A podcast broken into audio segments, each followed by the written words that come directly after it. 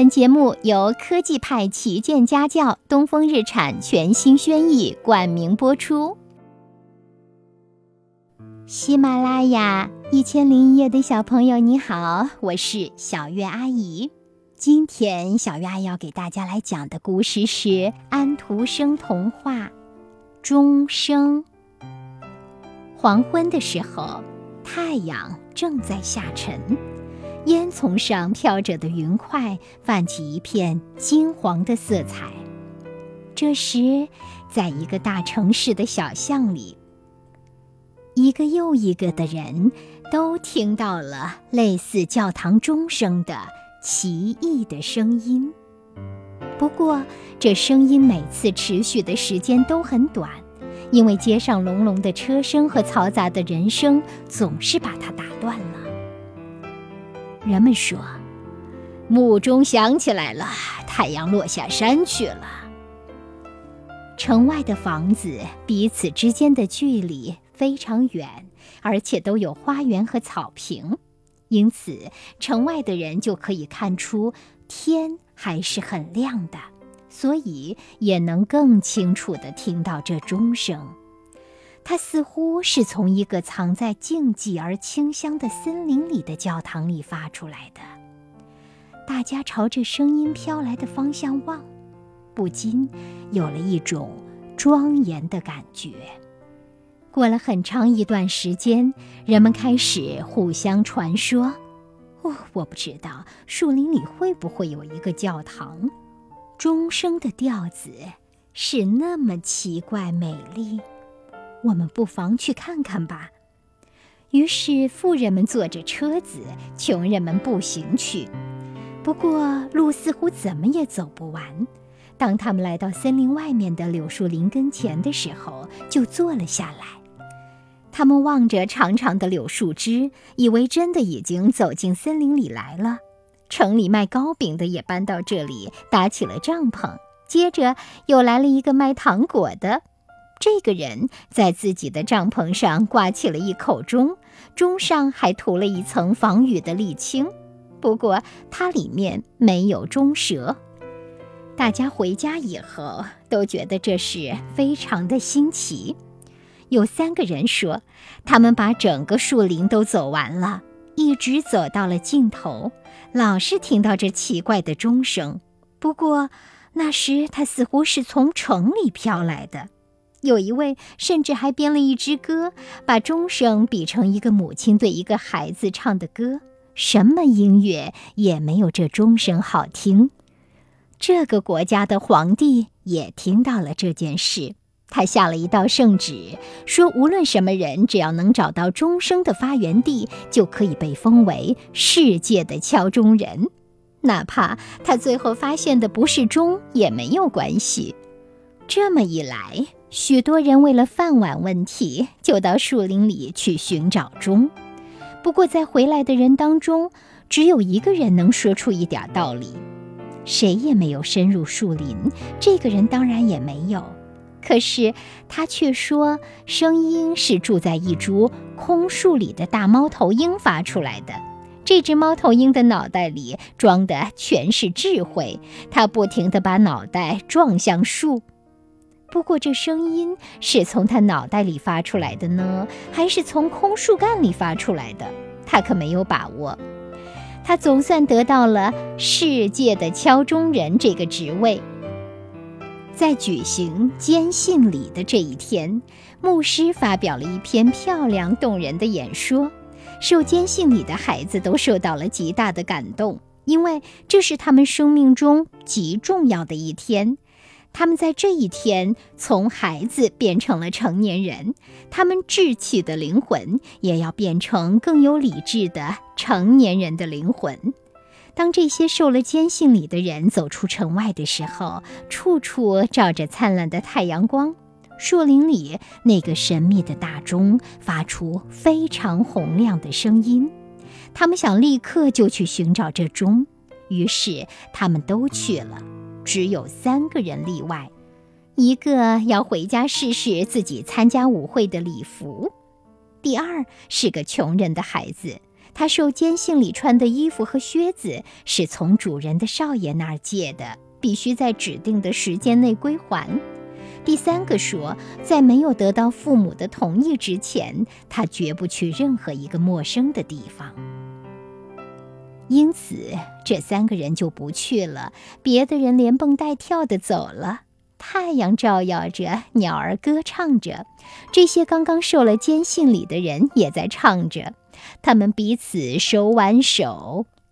不过，他们中间两个最小的孩子马上就感到腻烦了，所以他们回到城里。另外有两个小女孩坐下来扎花环，也不想继续了。当其他的孩子们走到那个卖糕饼的人所在的柳树林的时候，他们说：“好，我们算到了，钟连个影子都没有，这完全是个幻想。”正在这时，柔和庄严的钟声在树林的深处响了起来。有四五个孩子决定再向树林里走，树很密，叶子很多，向前走真不容易。车叶草和秋牡丹长得很高，盛开的玄花和黑莓像长花环似的从这棵树迁到那棵树。夜莺歌唱着，太阳光在树上嬉戏。这些地方真是美极了。不过这条路却不是女孩子可以走的，因为在这儿容易撕破自己的裙子。他们看到长着各色青苔的石块，有潺潺流着的新鲜泉水，发出咕噜咕噜的声音。其中一个孩子问：“这不会就是那口钟吧？”他躺下来静静地听。他一个人留下，让其他孩子接着走。往前走的人找到了一座用树皮和树枝盖的房子，房子上有一棵。结满了苹果的大树，看样子，它好像是把所有的幸福都摇到这个开满玫瑰花的屋顶上似的。这个长枝子盘在房子的三角墙上，而这面墙上正好挂着一口小小的钟。难道大家听到的钟声是从这里发出的吗？这时候，国王的儿子说。这口钟太小太精致了，远处的人根本听不见。于是大家对他说：“那你就一个人往前走吧。”国王的儿子继续往前走，他的心里充满了一种森林中特有的静寂之感。不过他依旧听见大家所欣赏的那阵小小的钟声。有时风把糕饼店的声音吹来了。于是他就听到大家在一面吃茶一面唱歌，不过洪亮的钟声比这些声音都大，好像有风琴在伴奏。这声音是从左边来的，从心所在的那一边来的。有一个沙沙的声音从一个灌木丛中飘来，王子的面前出现了一个少年。他穿着一双木鞋，一件非常短的上衣，短的连他的手肘都遮不住。他们彼此都认识，因为这个孩子也参加过监信礼。他没有和大家一起来，是因为他得回去还衣服和靴子给老板的少爷。办完这件事之后，他就来了，因为钟声是那样的洪亮深沉，他非来不可。穷孩子说。我认为钟声是从右边来的，因为右边的景色非常的庄严美丽。王子对这个穷孩子点了点头。孩子向树林最深最密的地方走去，荆棘把他寒碜的衣服勾破了，把他的脸、手和脚都划得流出血来。王子身上也有好几处的伤痕，不过他所走的路却充满了阳光。他说。即使走到世界的尽头，我也要找到这口钟。猢狲高高的坐在树上做鬼脸。我们对他身上扔点东西吧，我们打他吧，因为他是一个国王的儿子。可是王子不怕困难，他一步一步地向树林深处走去。他看到了许多奇异的花：百合花、郁金香，还有苹果树。这些树在阳光中光彩夺目。四周是一片非常美丽的绿草原，太阳现在下沉了，天空像火一样的发红，森林里一片寂静。这时，他跪了下来，唱着黄昏的赞美歌。我将永远看不到我所追寻的东西。现在太阳下沉了，夜已经来了。也许在圆圆的红太阳消逝以前，我还能看一眼它。我要爬到岩石上去。他攀着树根和藤蔓，在潮湿的石壁上爬呀爬。在太阳落山之前，他已经爬上去了。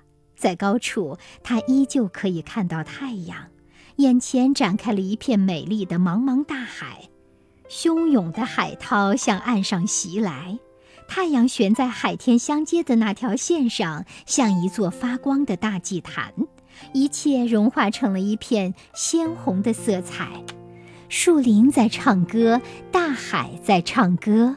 他的心也跟着在唱歌，整个大自然成了一个伟大的、神圣的教堂。树木和浮云就是他的圆柱，花朵和绿叶就是他柔软的地毡，天空是他广阔的圆顶。正在此时，那个穿着短袖上衣和木鞋的穷孩子从右边走来了。他是沿着他自己的道路，在同一时刻来到了。他们走到了一起，在大自然的诗的教堂中紧紧握着手。那口看不见的神圣的钟在他们的上空发出声音，幸福的精灵在他们周围跳着舞，唱着欢乐的歌。